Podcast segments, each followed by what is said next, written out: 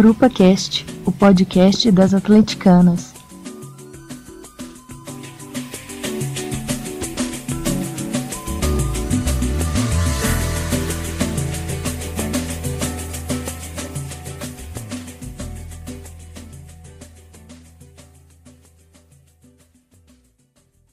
Olá, meu nome é Denis. Nós vamos iniciar agora o nosso Grupo Cast. Hoje é minha estreia aqui no programa, no nosso, gravando nosso Grupo Cast.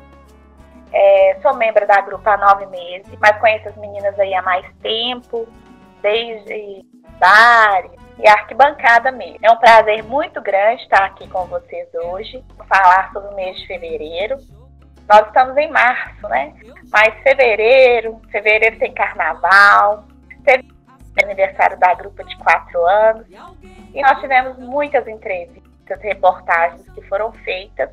Inclusive, viremos até globais, né? Quem ainda não viu, pode entrar nas nossas redes sociais, tem um link lá. Hoje nós teremos a Lu e a Júlia conosco. Como vai, Lu? Seja bem-vinda de volta, Júlia.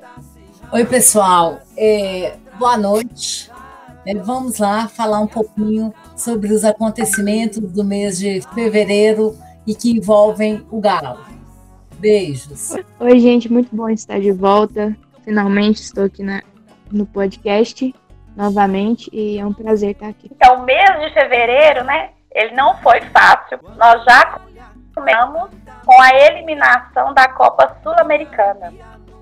Lu, conta pra gente sobre essa eliminação. É, gente, foi triste, viu? É a primeira fase da Sul-Americana, a gente está fora.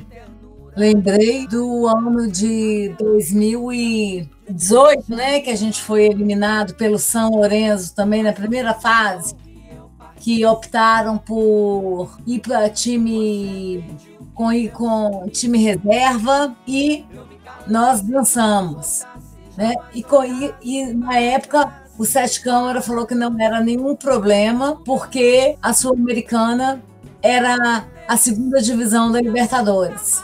Era a Série B, né? E a gente tá, ficou lutando, lutando. E a Sul-Americana, né, querendo ou não, é um caminho mais rápido, menor, é, mais fácil para se chegar à Libertadores. É, então, é complicado, né? Tem gente. O que a gente fez ano passado Campeonato Brasileiro foi justamente isso, né? Correr atrás dessa vaga pela Sul-Americana que foi desperdiçada. E como e... se não bastasse essa eliminação que a gente teve aí pro, pro União, é, numa, num jogo muito ruim, né? Que nós tivemos lá na Argentina, de 3 a 0 com perda de pênalti, jogador expulso. Ah, foi um, um show de horrores, Denise. Um show de horrores aquele lugar. Pelo amor de Deus, tomar três gols da forma que tomou, um time com um elenco mil vezes superior ao outro, mal treinado, extremamente desorganizado. Fez por merecer, né? Mas foi um, um, um show de horrores aquilo lá. Uma vergonha. Time como o Galo não pode sair como sai na Sul-Americana na primeira fase, não. E se o pênalti não é perdido, o resultado poderia ter sido outro, né? Porque ia ficar 3 a 3 mas com a, com a vantagem da gente ter feito um gol fora, quem estava classificado era a gente. Porque o segundo jogo aqui foi muito bom. É, o segundo jogo foi muito bom, né? Foi, foi completamente o oposto do que foi lá. Então, o Galo jogou, né, bem dizer. E a gente teve, mas aí a gente teve dois gols de bola parada também, que aí também a gente pensa, nosso ataque ainda não estava bom. Nosso ataque tá, tá ruim desde sempre, né, minha filha? Desde não, o ataque, é, o ataque tá ridículo desde o ano passado. Eu não me lembro de, de ver um centroavante do Galo fazendo um gol, né? O Ricardo Oliveira, por exemplo, tá há meses aí. De santo, coitado, não sabe ganhar uma bola, sabe dominar uma bola. Então, né, o ataque do Galo é lamentável. E aí, como se não bastasse essa eliminação precoce, né, que a gente teve aí na Copa né, Sul-Americana, veio a eliminação da Copa do Brasil na segunda fase. Outro show de horrores, hein? Outro show de horrores. É, não satisfeito com o resultado da Sul-Americana, né? Não, não aprendeu com aquilo, não foi um aprendizado algum. É, o primeiro jogo da, da Copa do Brasil também ficou 0 a 0 né? Se eu não me engano, aí o Galo passou vantagem né, do, do, regulamento da Copa do Brasil. E aí me chega contra Afogados, que me, me perdoem, não é desmerecendo, mas era um time que eu não conheço. É um time que eu passei a conhecer só porque jogou contra o Galo. Empata de 2 a 2 com Afogados. E é eliminado nos pênaltis. Eu, eu honestamente. É uma vergonha, né?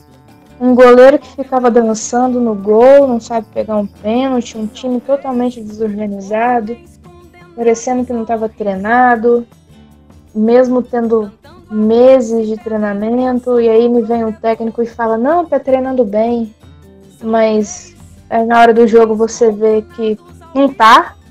É um time totalmente desorganizado, um ataque que não funciona, transição do meio de campo para ataque horrível a zaga batendo cabeça, um goleiro extremamente infantil, assim dizendo, porque não tem experiência alguma, né? Para ser o primeiro goleiro, não tem, não tem qualidade para ser.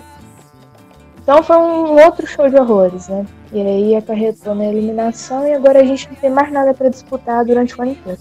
O que, que você acha que faltou para o Galo conseguir essa vaga? Organização, treinamento. Não treinou, não. O time estava totalmente descanado. Talvez o Vitor, né? não, mas aí o que, que acontece? É, eu, eu não culpo tanto o Michael na, no quesito dos pênaltis, é, porque foi mais incompetência do time no, durante os 90 minutos e do técnico do que a do Michael em si nos pênaltis. Porque se tivesse sido bem treinado, se tivesse feito merecer, era só ter ganhado o jogo, não precisava ter ido para os pênaltis. Porque o Galo querendo ou não, não desmerecendo de novo, tem um elenco superior, entendeu? Tem um investimento superior, tem um centro de treinamento superior.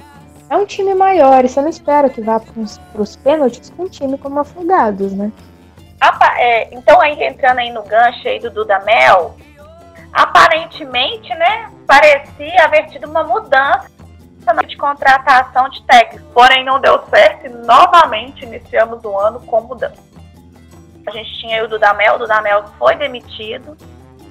Juntamente com ele foi o Rui Costas e o Marcos. O Dudamel ele era uma boa opção. Esse, ô Lu, você acha que essa demissão foi correta ou esperar mais? O que você acha, Lu? Ó, oh, Denise, eu vou te falar que no início eu não conhecia direito do Damel. Eu só sabia do trabalho que ele fazia lá na Venezuela, que ele tinha dado uma melhora na, na seleção né, é, júnior, vamos dizer assim, da, da Venezuela, e até mesmo no profissional. E que o esporte mais forte lá na Venezuela era o, be, era be, é beisebol. Mas é, o trabalho que se dizia que ia estar tá fazendo no Atlético era um trabalho de fortalecimento da base, de dar chance para os garotos, para os novos, inclusive, né? É, chegaram aí o Borreiro, que com 18 anos, e logo depois o Savarino, que também é novo. Eu imaginei mesmo que com o rejuvenescimento do time, o trabalho que pudesse ser feito fosse um trabalho a médio e a longo prazo. Não tinha grandes expectativas é, de muitos títulos, ou tentaria a possibilidade, sim, mas, por exemplo, o brasileiro era uma coisa que eu não estava contando. O brasileiro, para mim, era, era classificar se garantir na primeira divisão e é, via Copa do Brasil, via Sul-Americana, né, comendo pelas beiradas, se pudesse chegar a algum título de expressão em 2020 e algum título internacional. O Damel chegou em janeiro, tinha mais ou menos um mês e pouco de, de treinamento. O início né? O, o. Os dois primeiros jogos do Mineiro foram vitórias e depois já, começar, já começou a vir uma série de empates. E o time não deslanchava. Né? Houve até um buchicho que tinha o que o grupo estava dividido, que o grupo não queria o treinador, que ele estava lá é, colocando um regime ditatorial, ditador, que é, colocando um monte de coisa, é, que tinha ordem, e muita gente até brincava assim: acabou o fute-mesa, acabou a, a mamata lá no, no centro de treinamento. A questão é: o time não evoluiu. Então, né, eu não vou aqui ficar descendo o pau, mas né, talvez o ideal tivesse mesmo sido é, ceder às exigências do Sampaoli em janeiro, em dezembro, por mais é, estapafúrdias, por mais é, grandiosas que elas pudessem ser, porque hoje não estaria pagando o salário do São Paulo mais a multa pela demissão do Dudamel. Então, sairia mais ou menos o mesmo preço do que o, Duda, que o São Paulo tinha pedido lá em dezembro. Foi um barato que saiu caro. E se São Paulo tivesse vindo na época, poderia ser um caro que saiu barato. Eu ia falar isso, Lu. Que foi o barato que saiu caro. Porque, honestamente, é, o Dudamel é o último que a gente tem que culpar, né? Embora eu acho que ele foi bem competente nas coisas que ele fez. Mas, pelo amor de Deus, gente, esse presidente que a gente tem, esse, esse homem, para mim, não bate bem da cabeça, não. Porque homem ruim, ruim para ser presidente de um clube. Porque o Galo, e o Galo, a expressão que o Galo tem, a dimensão que é o time, você não vai pegar um cara que tá no sub-17 da Venezuela, uma coisa assim, fazer mais aposta não, porque apostou em Thiago Largue, apostou naquele outro lá que, que também assumiu, foram só apostas o tempo inteiro. Né? vem, vem Micali, veio Oswaldo Oliveira, e veio quem mais? Eu já, já não sei mais quem. Então, assim, técnicos que é, já tá tipo em fim de carreira, técnicos que foram apostas, Enquanto isso, o time só afundando, só afundando, brigando para não cair. Gente, meu Deus do céu, quanto tempo tem que o Galo não briga para não cair no brasileiro? Isso não é da nossa realidade. A gente tem que entender isso. O time da dimensão do Galo não pode ficar só em vamos tentar isso aqui, vamos apostar. Né? Que é igual você disse, se tivesse se tivesse né, cedido as coisas do São Paulo lá no início, a gente não estava passando por isso. Porque, primeiro, demorou demais para contratar um técnico. E quando contratou, foi isso. Aí ele não ficou essa bagunça toda e agora veio o São Paulo. Mas nessa dele vir, já saímos de duas competições e não tem mais nada. Aí eu penso, bom, se tivesse cedido né, em dezembro, porque demorou muito para achar um, técnico, se tivesse feito tudo organizado de dezembro, talvez é, ia cedido né, as coisas para o São Paulo, talvez a gente não tava na situação que a gente está agora. Né? Então agora a gente tem que fazer o quê? Rezar para conseguir alguma coisa no brasileiro, que eu acho extremamente difícil diante de um, de um time como o Flamengo, por exemplo. Então, assim, a gente vai. Eu, honestamente, eu não tenho expectativa nenhuma. É igual você disse, eu tenho para longo prazo. Então você não concorda com a contratação do São Paulo hoje? Não, na verdade eu concordo. O que eu tô dizendo é que tinha que ter feito isso antes. Porque eu lembro que quando o Galo tava conversando com o São Paulo, é, não fechou exatamente por não aceitar as exigências dele. Então, é igual a Lu disse, é o, não é o barato que saiu caro. Porque não aceitou, não, não acertou com o São Paulo, trouxe o Dudamel, rescindiu com o Dudamel e trouxe o São Paulo. Então, é uma coisa que tinha que ter feito lá em dezembro e tinha feito todo esse projeto já, entendeu? É, então, assim, perdeu o ano. No caso do São Paulo, ele, ele entrando hoje, ele foi, foi ele sendo entrando hoje para começar a treinar. Você não acredita que ele vá colocar o Atlético em capacidade de disputar lá em cima no brasileiro? Não. É, eu acho que tem condição total de conseguir, por exemplo, uma vaga na Libertadores, né? Mas eu acho que por título não, até mesmo por causa de questão de elenco. Ah, não sei. Não sei, honestamente, porque tem times melhores. Eu acho que é muito difícil bater com o Flamengo, por exemplo. Né? Que é igual a Lu disse. Eu, eu tinha uma expectativa na Sul-Americana, que é uma, é uma competição mais tranquila e era a maneira mais fácil do Galo conseguir ir para Libertadores. Né? A Copa do Brasil, acho um pouco mais complicado, é um campeonato muito bom. Mas a Sul-Americana era a minha expectativa. E saiu logo no primeiro tempo. O São Paulo veio, falaram que ele pediu acho que quatro reforços, né? Então a gente tem aí, estando junto com ele, o Rafael e o Tardelli. O que, que você acha dessas contratações aí que estão chegando? A gente tem aí alguns buchichos também de Roger Guedes, sabe? O que, que você acha aí? Vai dar ali? Denise, alguns, alguns reforços que o São Paulo é, pediu já estavam.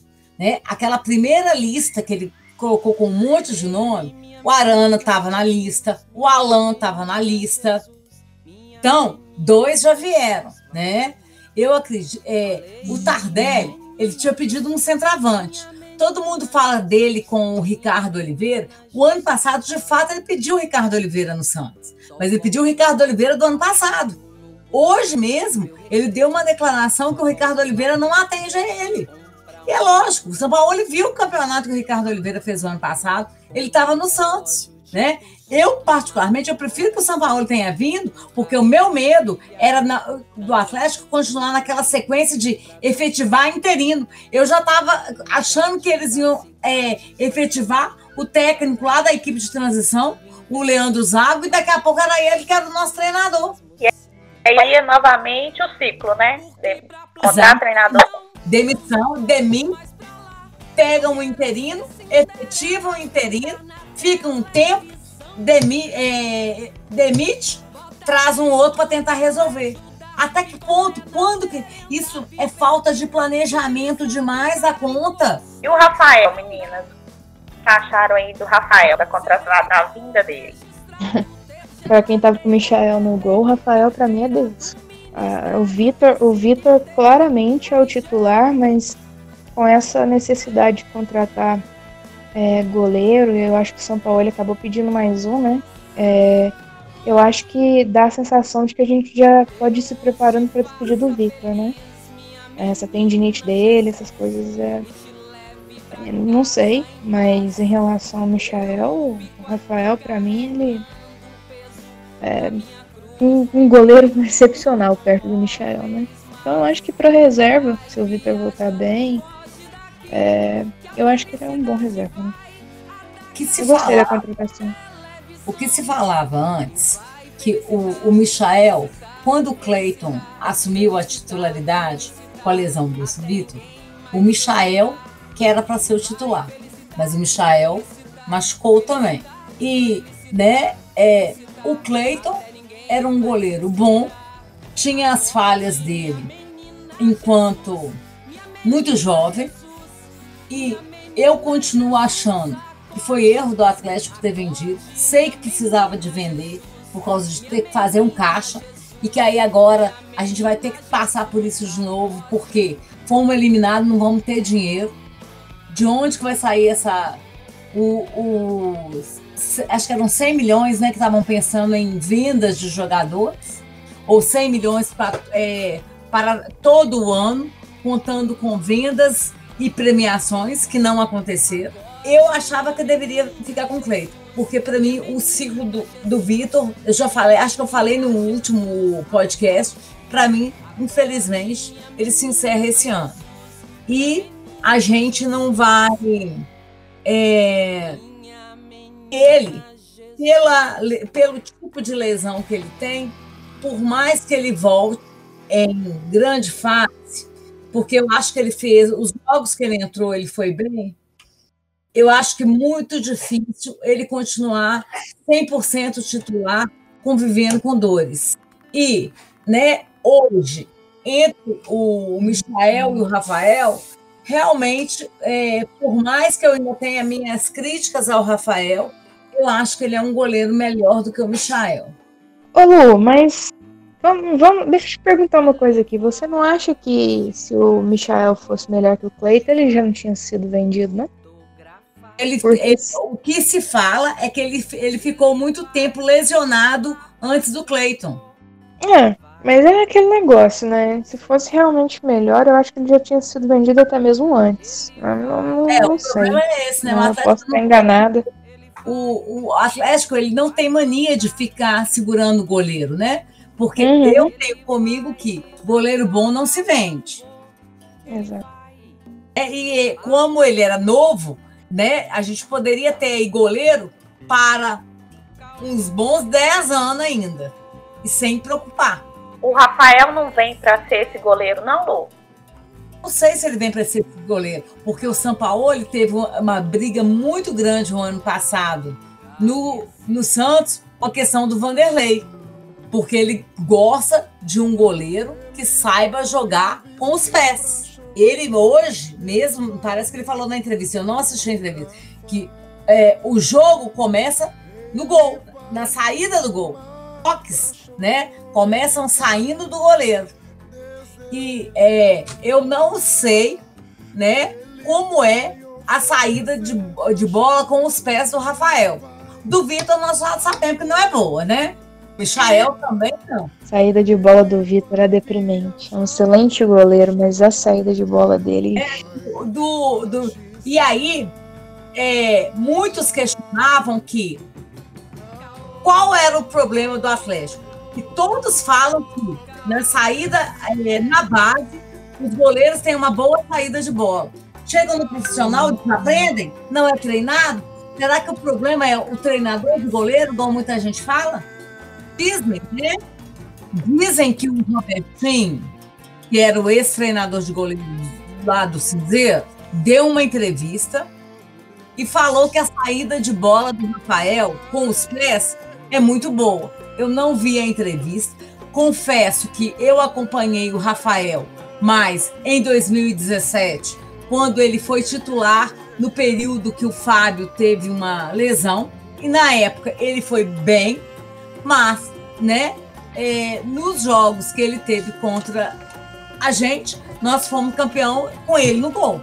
Eu creio, eu creio, Lu, que o Rafael deve ter vindo para o Galo do mesmo, da mesma forma Cleiton foi para o Red Bull. Com a proposta de, de ser o, o primeiro goleiro. É, só, só que o Cleiton lá tá amargando o banco, né? E foi com a e não foi e, é, não cumprida parece que uma, uma das questões lá com, com o Rafael, na época lá no Cinzeiro, foi essa também. Que quando ele, é, o Fábio voltou da lesão, ele tinha proposta de ser, do Rafael ser titular e o Fábio, né, como ele estava voltando de lesão, ele teria que brigar pela titularidade. Não deixa de ser o que né, o Dudamel estava fazendo com, com o Vitor e o Michael aqui, né? É. E o Tardelli? Ah, o Tardelli eu tenho uma relação de amor e ódio com ele, né? Agora eu perdoei, mas antes eu fiquei bem pistola com ele. Fiquei brava, chamei de mercenário, mas quem ama perdoa, né? É igual aquele cartaz, eu falei que eu não via, mas quem ama perdoa. E assim, a sensação de ver o Tardelli com a, com a camisa do Galo é diferente. É... Então assim, ele jogando pra gente e tal, é, já tá. E já a gente deu pra perceber contra o Cruzeiro que ele não vai ser esse centroavante, ele gosta de buscar o jogo, ele vai ser mais participativo ali no meio de campo, né, nessa coisa toda da transição. Enfim, a contratação do Tardelli, eu não tem como pensar em outra coisa além de ser algo bom pro Galo. Ele é um jogador que se identifica, ele é ídolo aqui, a torcida gosta dele, abraça e então tem tudo para dar certo, né? Ainda mais com o São Paulo aí, eu acho que vai dar bom. É, no in... a gente vamos falar um pouquinho do Campeonato Mineiro, né? No início do Campeonato Mineiro também nós estamos amargando, né? O Galo chegou na oitava rodada, na quarta posição, faltando três jogos para o fim. O Galo classifica, Lu? Minha filha, eu espero que classifique, né? Que pelo amor de Deus, né? Vamos não, não, não classificar. Aqui, se não classificar, né? Tenha dó, não, ação, paciência. Não é se, não se não classificar no Mineiro, pode fechar as portas. Pode ir lá no CT, fechar as portas e falar acabou. Pelo amor de Deus, encerra o time. É, se o Atlético tivesse priorizado as outras competições e tivesse jogando aí com a equipe de transição, igual o Atlético Paranaense faz, igual o Bahia está fazendo, eu nem me preocuparia em classificar, sabe? Fala assim, não tem problema não. Põe esses meninos aí mesmo e todas as outras competições, pronto. Mas agora que não tá, é obrigação classificar. Na verdade, eu já acho que é obrigação desde o início. Porque mesmo com, com reserva e tudo mais, o Galo, é como eu disse, né? A gente tem que entender que o Galo, a gente tem que pensar grande. Porque o Galo é um time grande. Então, os reservas do Galo tem que ter total condição de conseguir classificar. Não precisa nem ser em primeiro lugar, não. Tipo, um quarto ali e tal, jogando bem. Mas é aquele negócio, né? O planejamento foi horrível, nada deu certo. E aí agora ah, classificar no, no. É.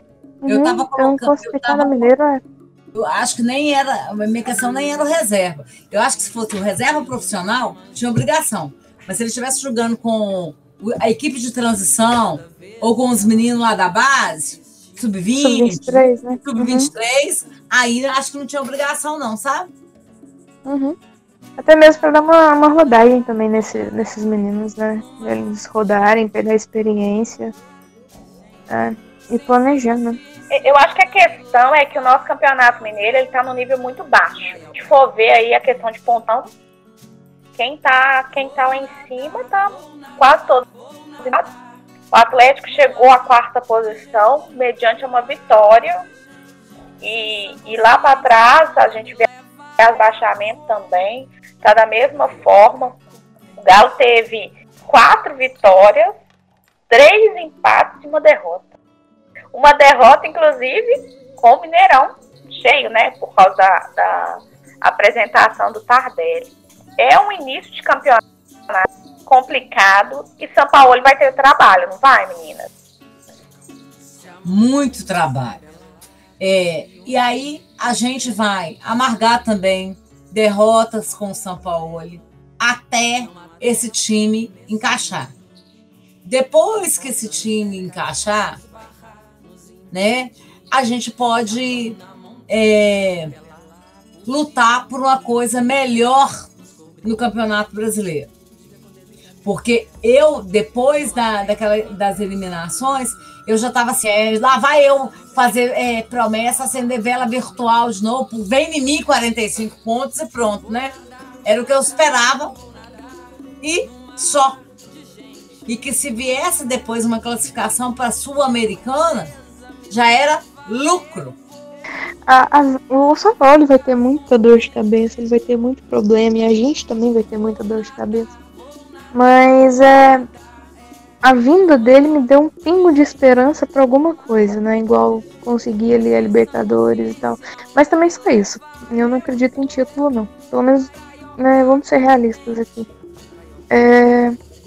Mas é, ele vai ter muita dor de cabeça, porque esse time do Galo é, tá complicado, você vê que tá desorganizado, que o time não tem uma tática, que os jogadores não sabem o que, que o outro tá fazendo.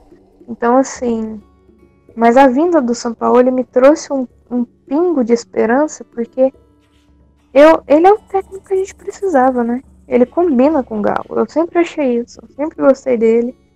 Acho ele um excelente técnico. Adorei o trabalho que ele fez no Santos. E eu espero que ele tenha os mesmos resultados aqui no Galo. Não de segundo lugar, pode ir para Libertadores, que é aquela coisa, né? A longo prazo. E aí almejar coisas melhores, né? Mas tem que ter planejamento. Igual tá, não pode ficar não. Meninas, agradecer a participação de vocês. Vou dar para vocês deixarem um recadinho. E lembrar, né, que a gente vai ter aí um, um grupo cast especial aí de mulheres, para vocês também ficarem ligados. Aí eu passo a palavra para vocês despedirem, meninas. Lu. Ó, pessoal, é, boa noite para vocês. Eu me despeço aqui e convidando, falando das mulheres, convidando para o jogo do sábado, dia 14, às 14h30, no Independência. É o Galo Futebol Feminino contra o Vila Nova do Espírito Santo. É, galera, vai lá que vai ter, vai ter gente da grupo lá, vamos apoiar o futebol feminino, porque o futebol feminino precisa de apoio, né? Que é assim que vai fazer ele crescer. A gente precisa dar, dar um apoio para elas incentivar o máximo que a gente puder. E é isso. Boa noite para vocês. Né? Bom dia, boa tarde para quem for ouvir, independente do horário. E é um prazer estar de volta. Vou voltar mais vezes aí agora. Bacana demais. Então, aguardo todas vocês aí no próximo Grupo Cast. Beijo. Tchau, tchau.